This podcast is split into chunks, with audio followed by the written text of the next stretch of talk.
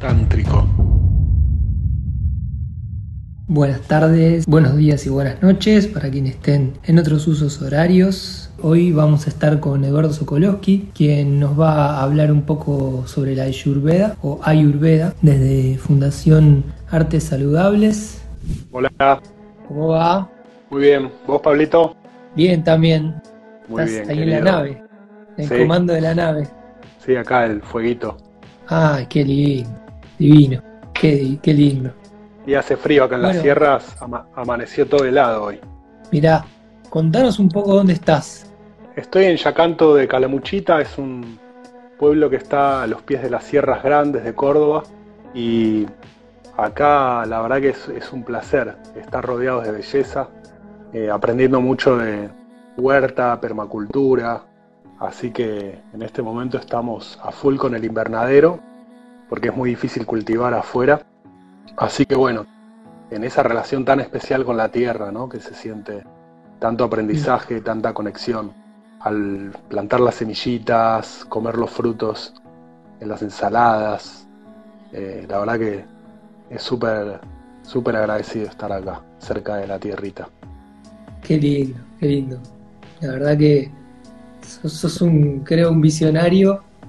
Ojalá que muchos te sigamos salir de la ciudad y ir a, a la verdad, volver a la verdad. Bueno, y los que están en la ciudad son unos valientes para devolver el piropo, ¿no? Y digamos que todavía tenemos que hacer alguna tareita más. Los que estamos conscientes de que en realidad ya está la verdad y todavía elegimos estar acá, ¿no? Sí, yo lo, lo pienso como que, por decir de alguna manera, aunque suene un poco cliché, los trabajadores de la luz, me parece que, bueno, por, por algo cada uno está donde tiene que estar en cada momento y hay, hay trabajo que hacer ahí todavía, parece. Sí, sí, sí, claramente. Desconectar un par más y bueno, después seguimos para allá todos. Así que prepara el fueguito, las Sí. camas, que en algún momento te caemos. Bueno, curiosamente yo estoy construyendo más habitaciones acá, eh, en Yacanto Saludable. Parece un poco contracorriente, ¿no? En un momento donde todo el mundo se queda quieto, yo estoy ampliando. Eh, sigo mi instinto. Eh, siento que después de esto se va a revalorizar muchísimo más el vivir en, en- en la naturaleza. Totalmente, totalmente. Sí. Y en comunidad, ¿no? Y con otros ritmos. Mm, sí, Sí. esperando que la semilla crezca, ¿no? Como decías vos al comienzo. Sí, sí, sí. Que las gallinas pongan también. Tenemos Sí, gallinero.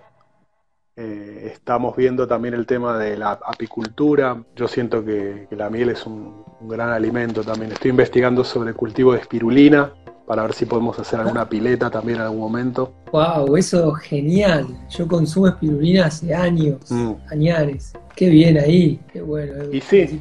Mira, huevo, miel, espirulina y a cortar leña. ya está. Sal- salud y, y- y a dormir.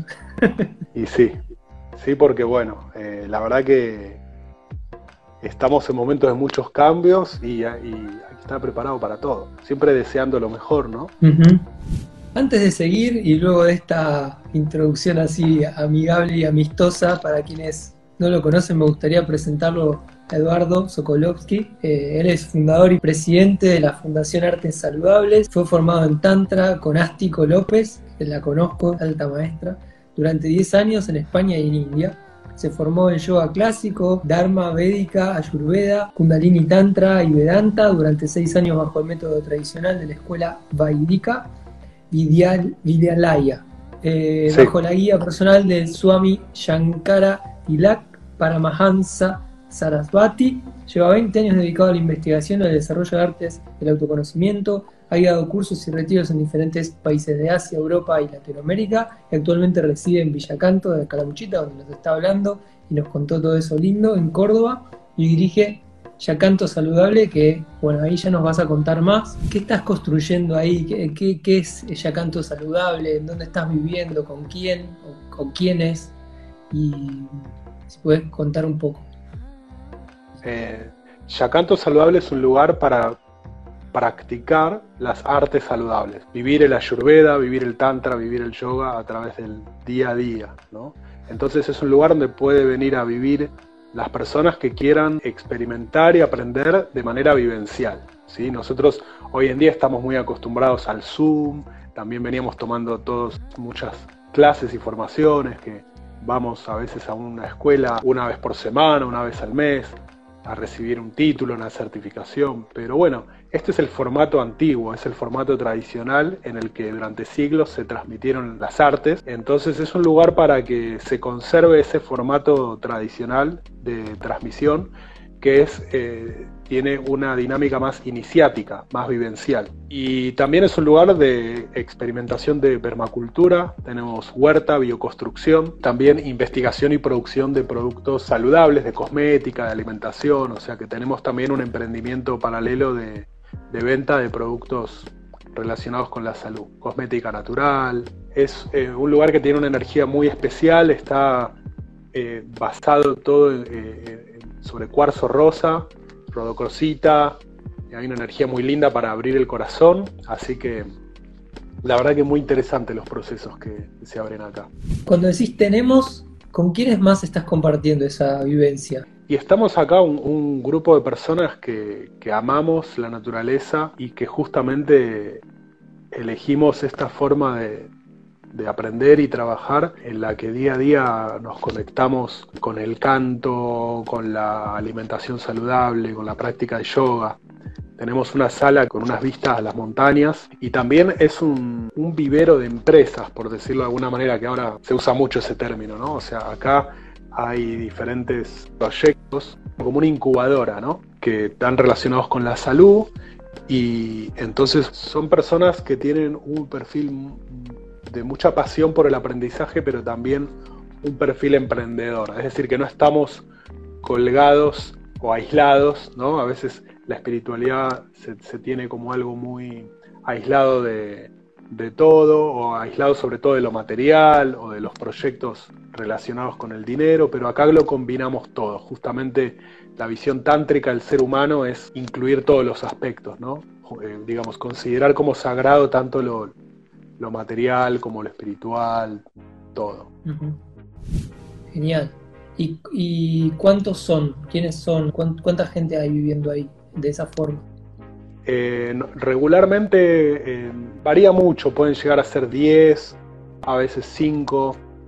Hay gente que hace eh, residencias permanentes, que son de 6 meses, un año. Hay personas que vienen por un mes, hay personas que vienen por una semana tenemos como tres tipos de programa diferentes. Ahora obviamente por, el, por la situación de la cuarentena está todo un poco frenado, pero cuando se pueda volver a viajar lo vamos a volver a abrir para todas las personas que quieran postularse para este programa que tiene diferentes formatos, pero básicamente siempre eh, es una alimentación saludable, unas prácticas diarias de yoga, meditación y también eh, la participación en alguno de los proyectos que tenemos, dependiendo de los gustos y las inclinaciones de cada persona. Hay gente que le gusta más guiar meditaciones o el tema de la música, hay gente que le gusta más la huerta, entonces lo incluimos en los programas de, de producción de huerta, hay gente que le gusta más la cosmética natural, otros les gusta más la cocina, entonces tiene la flexibilidad también de adaptarse para que vos desarrolles tu pasión. Buenísimo. Y ahí eh, Sánchez Patricia Luján preguntaba dónde es el lugar. Queda en Córdoba, ¿no? Yacanto de Calamuchita queda en Córdoba. Sí, Villa Yacanto de Calamuchita. Después, si quieren, pueden contactarse para, pasarles el link. Pero es fácil de, encontrar en Google Maps. Lo pueden encontrar como Yacanto Saludable también. Perfecto. Pero bueno, no se puede, no se puede venir ahora. No se puede.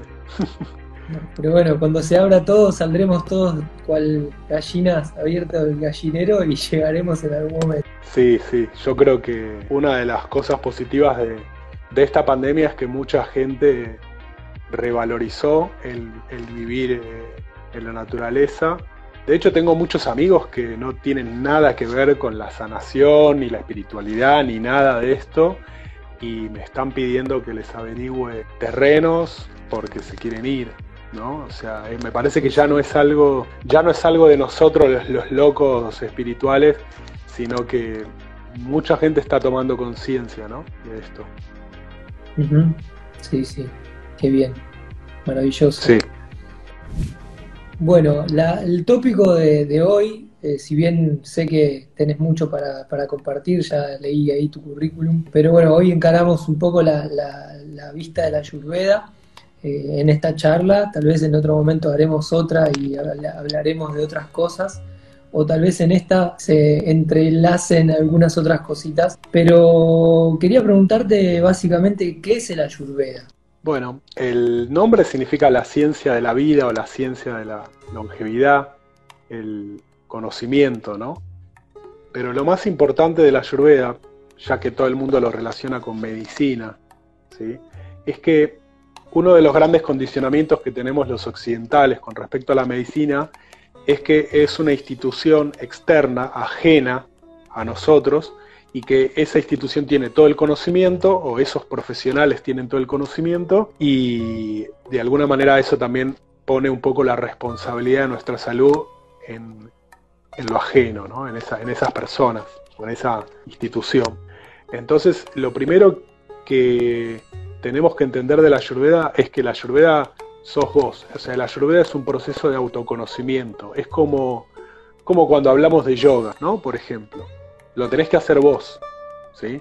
Entonces, el Ayurveda es una ciencia totalmente hermana del yoga y que es un sistema de conocimiento que si bien tiene sus instituciones médicas, obviamente, eh, no está limitado a esas, sino que está en la gente. E, es, un conocimiento que siempre estuvo en la gente. La Ayurveda es un conocimiento popular, que se transmite generación tras generación dentro del hogar y es el, cuidado de la salud, pero desde el punto de vista preventivo.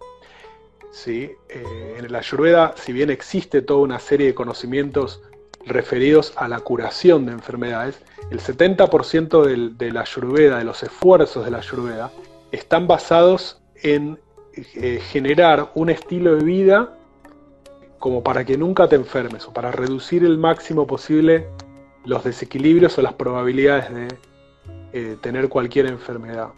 Entonces el Ayurveda tiene un montón de sistemas de autodiagnóstico casero. Y cuando uno dice sistemas de autodiagnóstico casero, piensa, bueno, ¿cómo hago? ¿Me construyo un escáner con ramitas y hojas? No, tiene que ver con la mirada interior, tiene que ver con el sentirse a uno mismo, con estar presente en el propio cuerpo. Por eso es muy importante la meditación y el yoga, ¿sí? Porque eso te da la capacidad de, estar más presente en tu cuerpo y entonces gracias a los conocimientos de la ayurveda vos podés darte cuenta de un montón de pequeñas señales sutiles que te está dando el cuerpo y que te pueden ahorrar muchos problemas, inclusive muchos años antes de tener que ir, eh, ir al médico o tener algún síntoma de los que en la medicina occidental se considera como síntoma o enfermedad, muchos eh, efectos físicos que en el sistema ayurvédico, dentro de su sistema de siete etapas de la enfermedad, ya estaría en la cuarta etapa. ¿sí? Entonces, mm. en el estado de conciencia en el que estamos generalmente en Occidente, recién empezamos a tomar algún tipo de acción en lo que la ayurveda sería la cuarta etapa, ya muy avanzada. Y encima, en la medicina occidental, lamentablemente la gente cuando está en ese estado se automedica, ¿sí?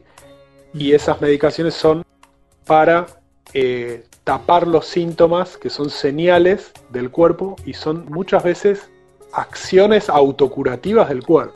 la mayoría de remedios que tomamos están también entorpeciendo los procesos naturales de autocuración del cuerpo. Entonces el ayurveda es una, ciencia de autoconocimiento. ¿sí? Mm. Eh, lleva tiempo, lleva tiempo, no crean que de un día para el otro, o leyendo un libro o haciendo un curso, porque es la medicina de la naturaleza, de tu naturaleza y de la naturaleza.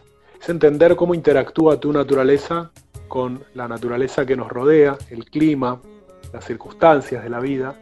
Y un factor clave en el ayurveda son el paso de las estaciones.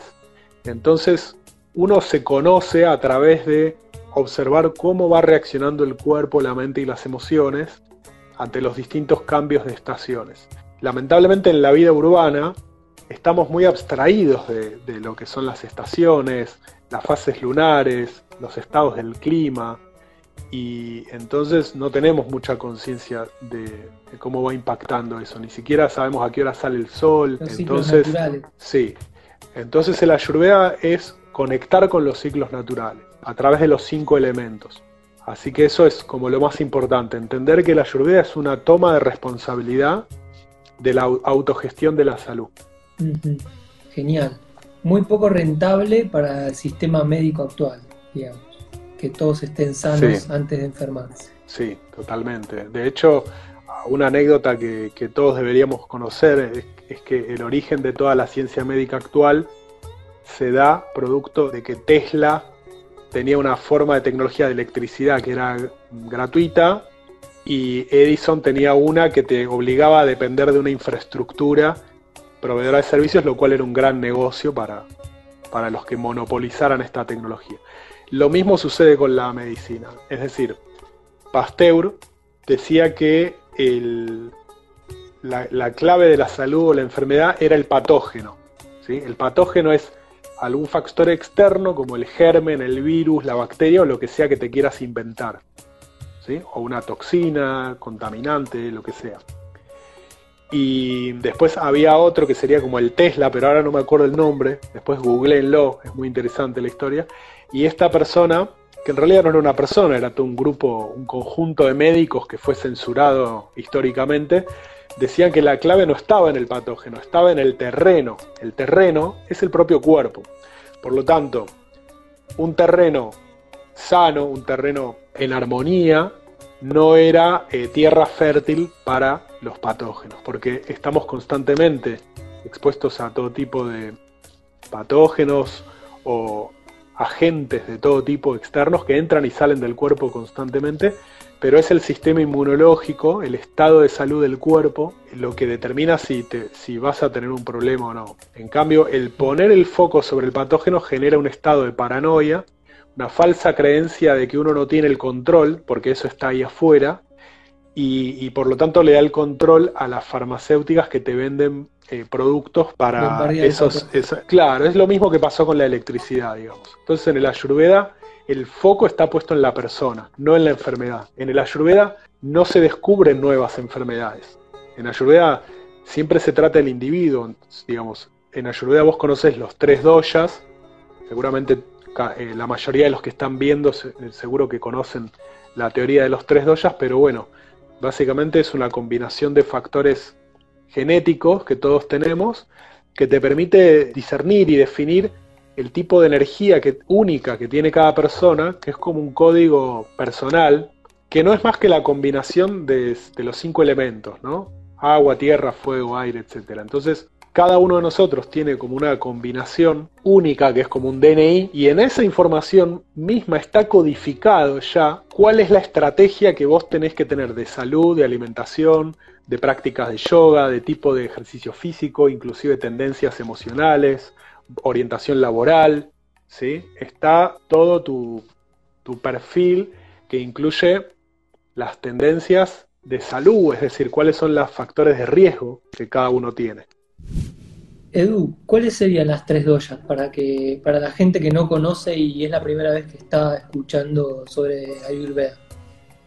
Bueno, las tres doyas son Bata, Pita y Kafa, ¿sí? Entonces, Bata es la energía más sutil, más volátil, más etérea, y vos te puedes dar cuenta en mayor o menor medida si tenés mucho más o menos poco de esta energía, si, si vos sos muy flaco, muy alto, muy imaginativo, muy volátil, muy cambiante, ¿sí? con articulaciones prominentes, ojos chiquitos, algún tipo de desproporción asimétrica en, cualquier rasgo físico, eh, si tenés tendencia a la sequedad intestinal o a la sequedad de piel, de ojos.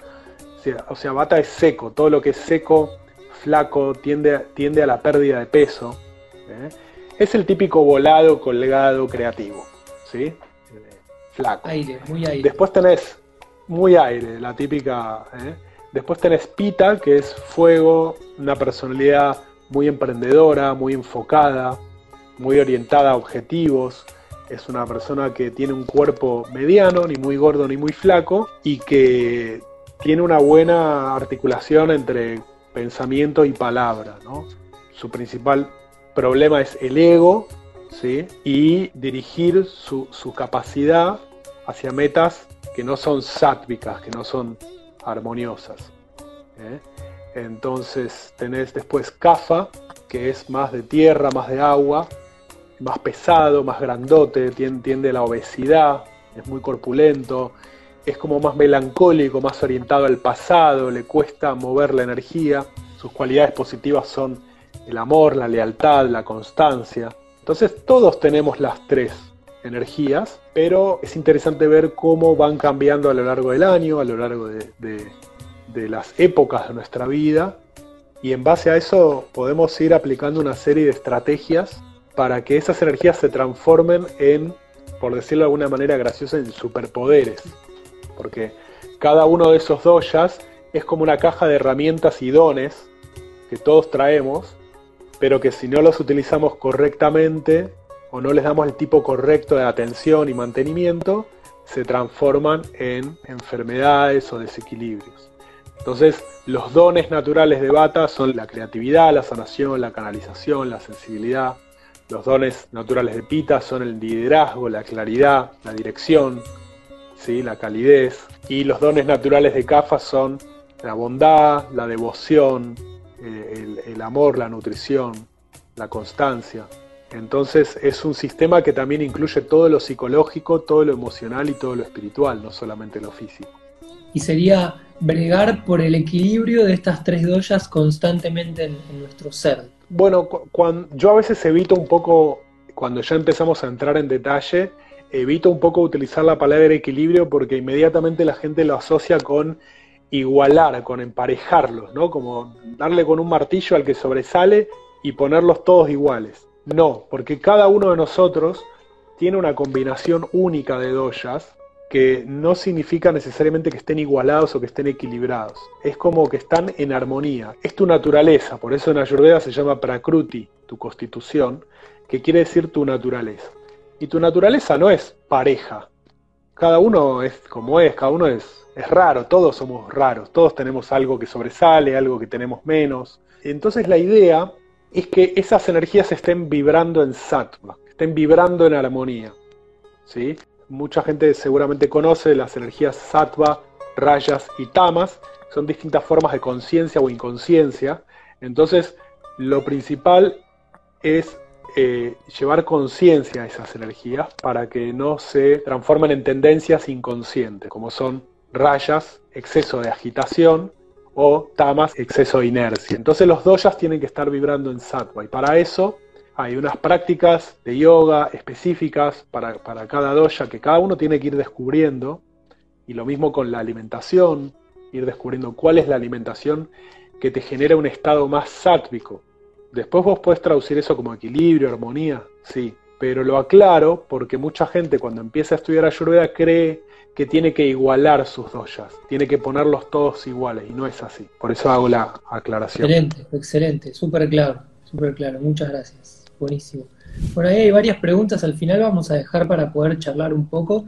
Eh, me gustaría que nos cuentes cómo llegaste a la Ayurveda y por qué decidiste tomarlo como un camino y poder acompañar a otros y enseñar y, ayudar a equilibrar.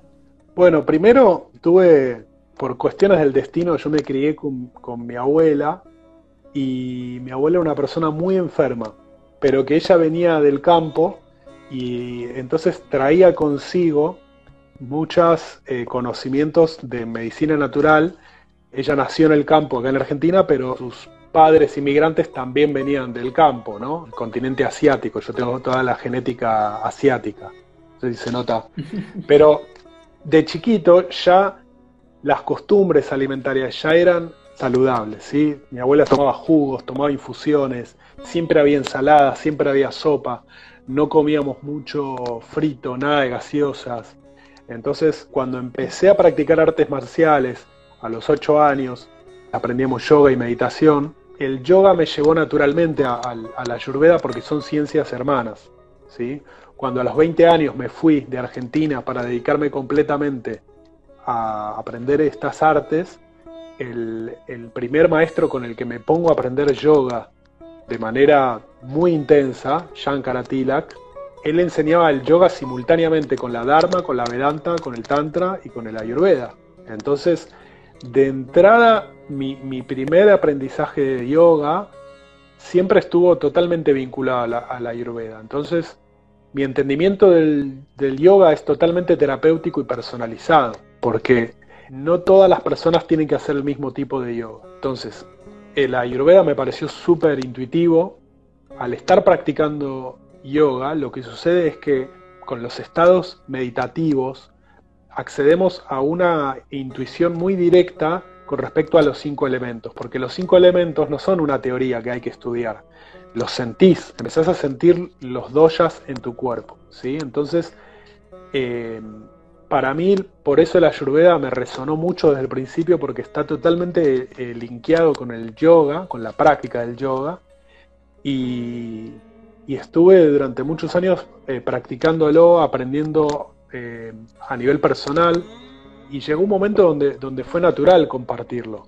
Me di cuenta que, que al principio la gente estaba más cerrada, tal vez era algo muy raro la Ayurveda pero a medida que, fui compartiendo más, por ejemplo, mis prácticas de yoga y de tantra, me di cuenta que era súper necesario también que la gente cuidara su, su salud, pero también como una forma de que las personas puedan ajustar su práctica de yoga de manera más personalizada, porque muchas veces con el yoga seguimos unas prácticas preestablecidas o por ejemplo vamos a clases, ¿no? Y en esa clase hay 10 personas.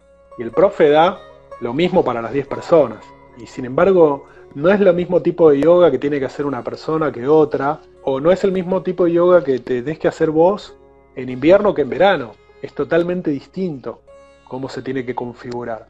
Entonces, una de las principales motivaciones mías al enseñar Ayurveda es, al estar yo tan involucrado en el mundo del yoga, me di cuenta que, faltaba mucho eso en Occidente, como que en Occidente lo separamos todo, lo dividimos todo. Es como que hay gente que estudia yoga, pero solo la práctica y no la teoría, no la, no, no, no la filosofía. Hay mucha gente que estudia solo la filosofía o que estudia solamente Ayurveda, pero solamente la alimentación Ayurveda. Y hay gente que estudia solamente el masaje Ayurveda. Pero me parece que la sanación holística tiene que ser holística.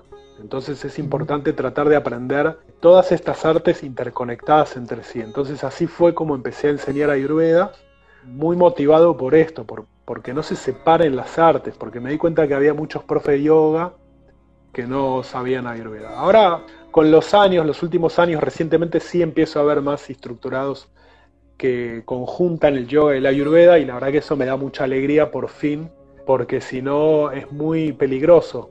Eh, estudiar esta ciencia solo por separado. Genial. Eh, este maestro, este maestro Shankara es español, vivió 20 años en la India y tiene su escuela en España y en India. Entonces lo encontré de una manera muy, muy graciosa. Tenía 19 años, 20 más o menos, y estaba recopado con el Tantra. Esto hace más de 20 años, ¿no? Entonces yo había encontrado el Tantra gracias a un libro de Hoyo y estaba súper a full, estudiando todos los libros que podía sobre Tantra. Y no había cursos, no había talleres en Argentina ni nada. Entonces fui a un par de, clases, pero muy raro, no me gustó.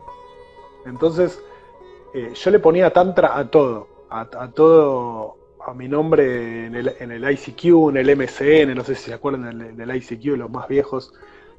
Y de repente me contacta una persona que me decía, ah, ¿te gusta el Tantra? No sé qué. Bueno, me contactó con este maestro y yo justo estaba con ganas de irme, con ganas de irme del país, irme a viajar. Y entonces coincidió con, con mis ganas de irme a viajar con conocer a este maestro. Entonces cuando, bueno, viajé por varios países del mundo durante un año y cuando finalmente llegué a España, lo conocí y, me puse a, practicar y estudiar con él. Y la verdad que estoy muy agradecido porque hoy en día me parece que, casi no hay escuelas donde se pueda estudiar de manera tradicional, con un contacto cercano y directo y vivencial con un maestro. Eh, es todo muy despersonalizado y, también veo que muchas eh, personas se inician en el yoga directamente haciendo un instructorado, sin hacer antes un proceso personal. Entonces, claro, una práctica, ¿no? Entonces, la verdad que estoy muy agradecido de, haber podido experimentar el yoga de esa manera y la verdad que fue muy duro, fue muy difícil porque para un adolescente de 20 años, 21 años, hacer celibato, hacer silencio, hacer dieta, levantarse a las 5 de la mañana, ducha fría, pranayama y que te tengan cagando, la verdad que no es el típico escenario que hoy en día a un millennial le gustaría eh, atravesar. Pero bueno, yo la verdad que eh, estoy muy agradecido, es una práctica, es, una forma de yoga muy tradicional, muy antigua y, la verdad que bueno, se las recomiendo a los que lo quieran experimentar más eh, de manera más salvaje, por decirlo de alguna manera. Buenísimo, buenísimo. Qué bueno, gran vivencia. Es como que hiciste el servicio militar, pero, pero con, un yogi, ¿no? Te, te tocó esa, o elegiste esa. Exactamente. De hecho, este maestro siempre me lo decía, siempre me lo decía y me decía, Sokolowski, usted no hizo el, servicio militar y la verdad es que yo creo que es algo que todos los hombres deberíamos hacer. No me refiero al servicio militar ni a un tema de armas, me refiero a la disciplina, porque tradicionalmente todas las tradiciones eh, antiguas, todos los pueblos eh, originarios tienen sus ritos de iniciación para, los hombres. ¿eh? Porque la mujer ya tiene incorporado en su cuerpo naturalmente una iniciación como mujer, que es menstruar, y el hombre no, tiene eso, por eso hay que hacérselo desde afuera de alguna manera. ¿sí? Entonces, yo esto lo digo simplemente como estudioso y apasionado de las culturas antiguas, y es algo que lo he observado en todas, y siempre los hombres tienen un ritual que tiene que ver mucho con el autocontrol, con la disciplina, con un contacto muy cercano con la muerte, ¿sí? o con enteógenos, y la verdad que bueno, en mi caso me, sirvió como, como, iniciación y como servicio militar, de alguna manera. Genial. Pero bueno, no, eh, en vez de, son las armas yógicas. Total, las armas para la paz. Bueno, hay varias preguntas ahí que después vamos a ir retomando. Me gustaría una, una preguntita más. Eh, en realidad no una pregunta, sino qué consejos, así, ya sé que no existe el ABC de la Ayurveda y, claramente después de esta charla eh, estamos sabiendo que es un, es un tema de estudio, de autoconocimiento, de darle y darle y darle. Sin embargo, tal vez hay alguna especie de, remedio. ¿Qué, cosas o qué, qué, este, eh, remedio casero o, qué consejos podés darnos para aplicar, para sumar a nuestro pequeño botiquín de casa o mismo a los alimentos? ¿Qué cosas vos, por ejemplo, estás, este, o, para alguien que vive en una ciudad, qué cosas le, darías rápidamente como para que empiece a incluir en su dieta o, en su cotidiano? A través de la mirada. Sí, sí. Bueno, que primero que empiecen a estudiar Ayurveda, que inicien, que se inicien en el camino de la Ayurveda, ¿no? O sea, punto número uno.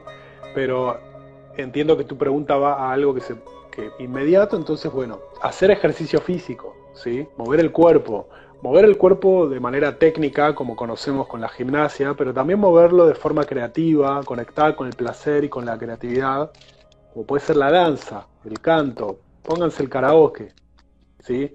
Cocinarse, no, no, no delivery, ¿sí? Cocinarse uno, tratar de conseguir alimentos orgánicos, hacer ayunos, no cenar, tratar de evitar cenar, cuando uno cena a veces cena de vicio o sin necesidad, ¿no? Es como una costumbre que, que tenemos cuando es algo que muchas veces obstruye el organismo. Que aprendan de yuyos, de infusiones, que vayan a la dietética de la esquina y averigüen sobre los, las plantas y se lo pueden hacer en su casa, diferentes infusiones, que investiguen sobre las propiedades de las plantas y que se hagan sus diferentes té, ¿sí? té de una cosa, té de otra y ver qué efecto va teniendo en el cuerpo. ¿no?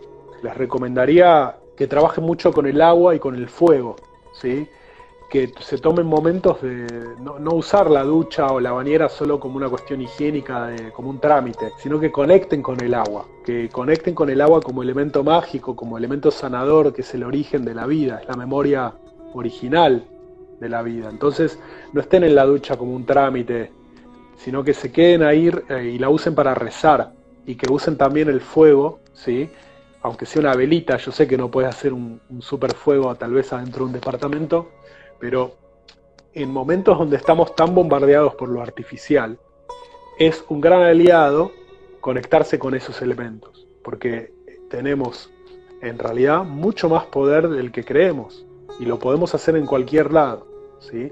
Entonces, unos minutos de agua, de fuego y también de respiración consciente es muy poderoso. Lo que pasa es que no nos tomamos el momento para hacerlo pero tenemos a disposición un montón de herramientas, no importa que estén en la ciudad.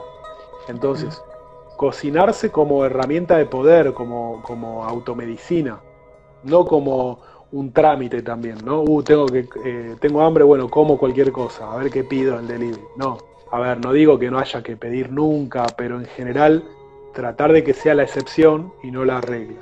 Entonces, ahora que estamos en invierno, una bebida muy buena para desayunar es el agua con limón, agua con limón y miel, mucha infusión de jengibre, clavo, canela. Ahora con este frío la haría más calentita, ¿no? Calentita, sí. darse golpes en el timo. ¿Dónde está el timo y para qué? Sí, darse automasaje. Bueno, eh, estimular, estimular la glándula, fortalecer el sistema inmunológico, eh, darse automasaje, ¿no? Para las personas que están en aislamiento, estás con alguien, darse masaje. En el Ayurveda, el 90% de los trastornos psiquiátricos se tratan con masaje. El 80% de las enfermedades, todas tienen en algún grado mayor o menor el masaje como terapia complementaria o principal. ¿sí? Entonces, darse masaje, automasaje, automasaje fisiológico, automasaje erótico, porque el automasaje erótico estimula el sistema inmunológico también, ¿sí? Entonces, el autotoque erótico también es una forma muy buena también de desestructurarse sexualmente, porque a veces estamos acostumbrados a masturbarnos siempre de la misma manera y entonces también está bueno explorar otros caminos, otras formas de amarse uno mismo, de tocarse con conciencia. Y puede ser también una meditación el automasaje. Entonces, Fíjate cómo en dos minutos ya te di como 20 cosas para hacer. Y si querés tengo más. Un montón, la verdad. Yo creo que, está súper bien. Eh, entre los alimentos, jengibre, cúrcuma y cardamomo, dijiste, ¿no? Creo que, son los claves por, por estar en invierno acá en el hemisferio sur, ¿no? O, en general para, para, el sistema inmunológico. Decir. No, es por el invierno, es por el invierno, porque justamente en el ayurveda nunca hay una receta fija, sino que siempre depende un poco de tu naturaleza y también del clima que está en este momento. Entonces ahora hay que tratar de mantener el cuerpo caliente, dinámico, ¿sí? La energía en invierno tiende a estancarse, entonces es bueno hacer ejercicio vigoroso, es bueno transpirar, llegar al punto de transpirar. En, el ayurveda se considera que eh, para ciertos tipos de cuerpo más eh, tendientes a CAFA, personas que eh, tienden al sobrepeso, pero en el invierno todos tenemos un poco ese letargo. Entonces es muy bueno que, todas las personas, llegada a esta época del año, le metan un poquito más de punch, de intensidad a su práctica física, a lo, que sea que hagan con el cuerpo, que lo hagan un poco más intensamente. Clarísimo. Genial. Súper, súper completo. Bueno, ahora voy a agarrar algunas preguntitas por ahí y vamos a, a jugar un poco con, lo que acá la, gente está recopada. Estoy súper agradecido, mucho, hay mucho intercambio. Lilina dice con aceite de sésamo tridóxico, el masaje. Sí. Bueno, si pueden conseguir aceite de sésamo, es muy bueno, pero si no, pueden conseguir de girasol orgánico o algún aceite de oliva de la mayor calidad posible pueden conseguir aceite de coco orgánico. El ideal para, la, el ideal para esta época del año es el de mostaza, porque es el que más calienta. Entonces, bueno, los que quieran después pueden pedir, mandar un mensaje, así les mando un, un texto, una ficha técnica de las propiedades de los distintos aceites. Sí, genial. Ahí después claramente siguen a, Artes Saludables, sí, ahí en el, Instagram y, y, todas sus desdoblamientos que tiene Edu con otros proyectos también, que es muy creativo y, emprendedor, tiene su pita bien al, mango. Este, dije pita, ¿eh? No dije otra cosa. Eh, eh, bueno, nos espejamos mucho, ¿no? Somos muy creativos, somos muchos proyectos y, bueno, vean, vean que... Somos ocultos. Somos ocultos. Somos ocultos. perfectos en el Maya. Así que bueno, hay ahí una gran resonancia desde el primer momento que nos conocimos allá en el Namaste, ¿te acordás? Eh, ese Namaste fue, la verdad que un este, gran momento, bisagra, conocimos también, bueno, yo conocía a, Jessica también, que pasó por este ciclo de charlemos juntos, de meditemos juntos, y bueno, y ahí muchas cosas, después acá el camino nos fue encontrando, desencontrando, eh, o, alejando y acercando, y bueno, acá estamos, gracias a Edu que, que me insistió, porque hacía rato que sí, sí, sí, sí, vamos, vamos, vamos, ¿no? Y, y bien claro, y acá estamos, buenísimo, gracias por eso. También Solilina había preguntado si el masaje ayurveda es lo mismo que la vianga. No, el avianga eh, es un procedimiento. ¿eh? Hay una gran confusión actualmente y se cree que la vianga es el masaje ayurveda y lamentablemente hay muchas escuelas enseñando el masaje ayurveda y en realidad están enseñando solamente avianga. El avianga es un procedimiento previo complementario a otras acciones terapéuticas más importantes que son el panchakarma o diferentes panchakarmas. En algunas líneas ayurvédicas en el sur de India, donde en el panchakarma los procedimientos principales no son los karmas principales, sino que son los complementarios, bueno, en el sur de India sí, el avianga toma mayor importancia como una terapia en sí misma, pero en realidad el avianga es simplemente un técnico, un enfermero, una persona que no está muy entrenada, que te hace una pasada de aceite por todo el cuerpo y ese, ese aceite está definido por un médico que te diagnostica previamente. Y siempre el avianga es un, un procedimiento que es previo, preparativo, para recibir alguna otra terapia. Por lo tanto, les recomiendo a todas las personas que estudiaron aprendieron a Vianga que sigan profundizando porque es recién, eso es solamente el 5% de lo que es un masaje ayurveda. Hay que entender el Avianga, ponerlo en contexto de lo que realmente es. Es un procedimiento previo, que lo podés utilizar como toda una terapia completa en sí misma, sí. Pero les invito a que profundicen más, a que estudien más. Como una que no se queden solo con eso. Exactamente. De hecho, siempre después de una vianga, siempre hay que dar baño de vapor, ¿sí? O, algún tipo de terapia de calor en el cuerpo, ¿sí? Pinda, suédana. Entonces, eh, muchas terapias cuando pasan de Oriente a Occidente se llenan de, errores, de procedimiento y de fallos de entendimiento. Entonces es importante que estudien bien el, el panchakarma. Que estudien panchakarma, que no estudien eh, masaje ayurveda, hay que estudiar panchakarma me pongo medio rezongón, ¿no? Pero bueno, es, que soy muy apasionado, me da pena cuando las cosas se desvirtúan, entonces les invito a todos los que les gusta el masaje ayurveda que estudien Panchakarma.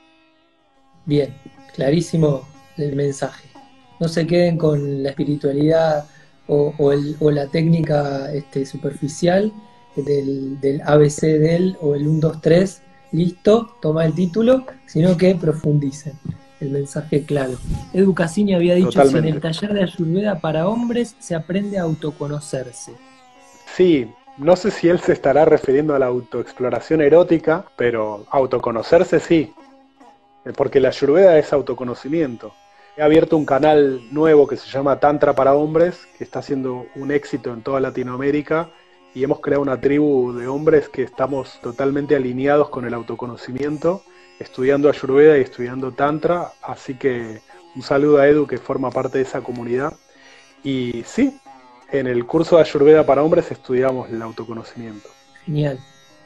Acá Nati Arenas dice, para problemas en párpados, glándulas inflamadas, ¿qué recomienda la Ayurveda? Bueno, todo lo que es inflamatorio requiere de una, un proceso de ayuno, ¿sí? de reducción del estrés, porque la inflamación es estrés. Entonces yo le, recomendaría técnicas de relajación, le recomendaría estudiar Ayurveda, le recomendaría ir a un profesional, por ejemplo, de biodecodificación, ir a hacerse también osteopatía, flores de Bach, hacer algún proceso también relacionado con lo que es el ciclo femenino, círculos de mujeres, procesos de útero, y con eso ya tiene un montonazo.